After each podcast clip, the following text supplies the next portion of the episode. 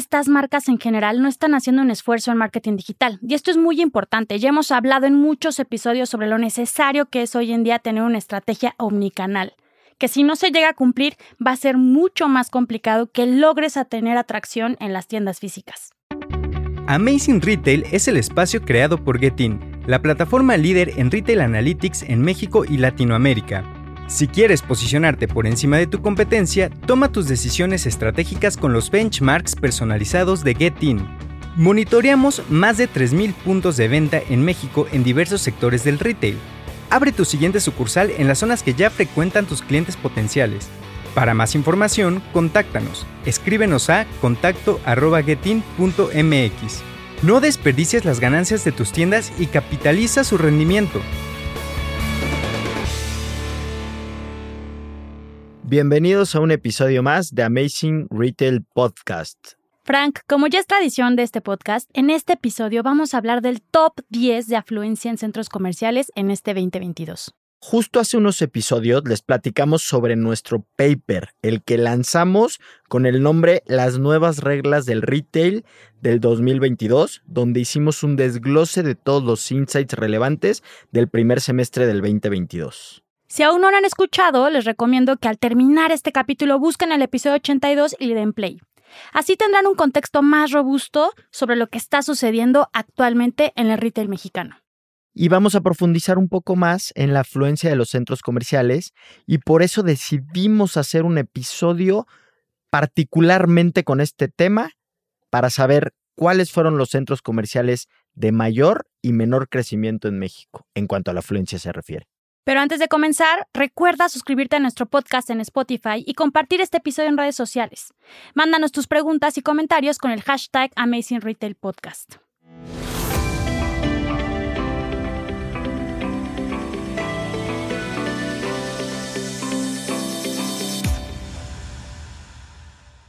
Frank, pues para comenzar vamos a platicar un poquito de lo que vimos que está pasando en los centros comerciales.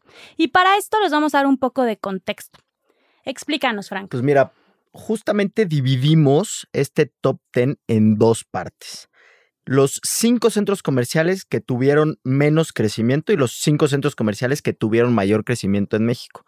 Pero ojo, aquí tengo que hacer esta aclaración y de hecho la vamos a mencionar yo creo que más de una vez durante el episodio. Los centros comerciales de los que vamos a hablar no deben de interpretarse como que tienen mucha gente o no tienen gente porque luego nos van a llegar comentarios, sino más bien la interpretación correcta es que estos centros comerciales se están comparando contra sí mismos, solo que el 2022 contra el 2021. Y vamos a ver crecimientos, ¿ok? Entonces es importante esta aclaración para que luego no nos vayan a poner, oye, pero tú dijiste que no tenían gente o que nosotros no vamos a hablar de cantidad de gente que tienen. Correcto, es crecimiento. Puede ser que el año pasado haya estado muy baja la afluencia y este año en porcentaje crece, pero no necesariamente significa que tiene mayor afluencia en el país. Claro, yo, yo siempre digo una frase que el centro comercial era pésimo antes y ahorita es malo. ¿no? Pero, o sea, sigue estando mal, pues, pero creció y tal vez creció mucho, pero sigue estando mal, ¿ok? Entonces, pero bueno, es importante ver el crecimiento. Frank, y esto daría a pensar que el ideal y conforme a la gente económicamente activa va entrando a la edad correspondiente para gastar cada año, debería haber más gente en espacios comerciales, pero a veces esto no se cumple fielmente. Sí, y otro punto relevante que hay que considerar es que hay muchos factores que influyen en el crecimiento de la afluencia de un centro comercial. Por ejemplo, si está en una zona de oficinas, si tiene food court o no tiene food court, el tipo de tiendas que hay en el interior, si hay espacios recreativos con todo este tema de auge, de entretenimientos, etcétera. Y justamente esto es lo que va moviendo a la gente en estos últimos años. Entonces, este punto es muy relevante. Pues Frank, vamos a comenzar con los de menor crecimiento. Prepárate. Algo importante es que en este tipo de centros comerciales notamos que en general las tiendas que están en estos espacios son tiendas con marcas muy tradicionales que no se han preocupado por innovar en un producto o mantenerse actualizados.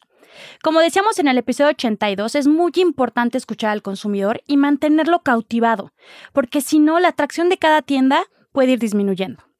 Y también, por favor, recuerden que no solo podemos culpar al centro comercial por el tema de los paseantes que, que no se cumple con lo que se esperaba. También influye mucho lo que tú haces como marca.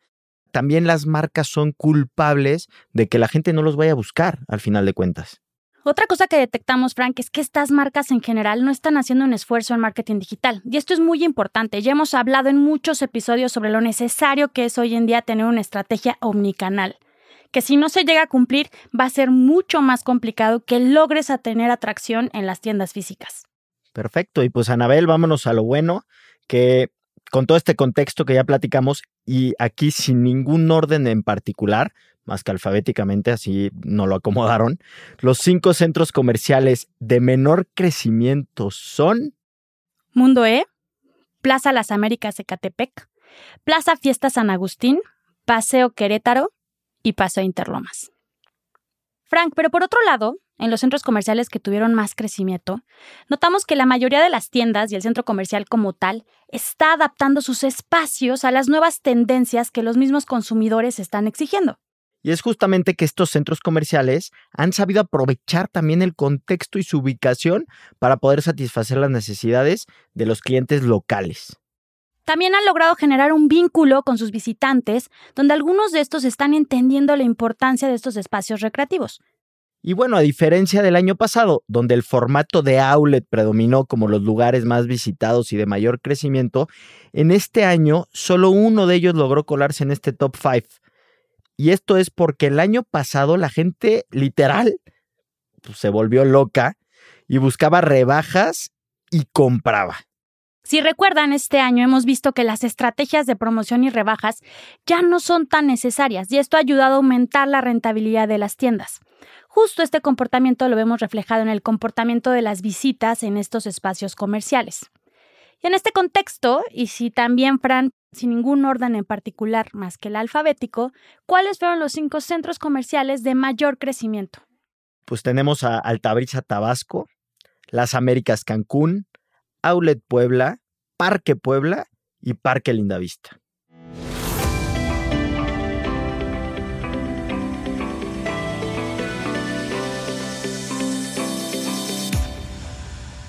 Frank, estamos llegando al final de este episodio ¿Y con qué te gustaría terminar el día de hoy?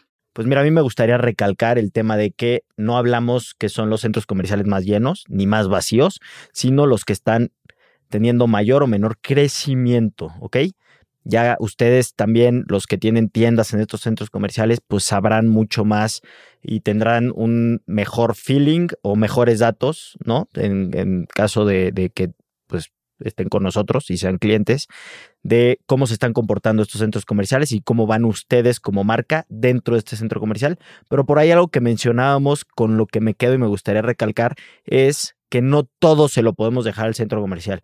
Nosotros como marca sí podemos hacer que la gente nos vaya a buscar casi en todas las industrias. Entiendo que hay industrias que son mucho más de impulso, etcétera, pero como marca podemos hacer estrategias, activaciones, etcétera, tanto digitales como tradicionales, para que la gente nos vaya a buscar en un determinado espacio comercial. Sí, yo también para terminar y tomando tu último punto, creo que es súper interesante tener esta lista, tanto de los que crecieron más como los que decrecieron, para saber dónde enfocar nuestras estrategias, ¿no? Si sabemos que el centro comercial no está siendo capaz de meter más gente, tú como marca, ¿qué puedes hacer? Y con los que llegan a crecer, yo como marca, ¿qué hago para aprovechar esa afluencia que hay en el centro comercial? Entendiendo que hay una omnicanalidad que hemos platicado en varios episodios y hay que seguir con la constante que hemos venido comentando. Y recuerden que toda esta información y más indicadores los van a poder encontrar en nuestro reporte Las nuevas reglas del retail 2022, el cual pueden descargar de forma gratuita en el link de este episodio.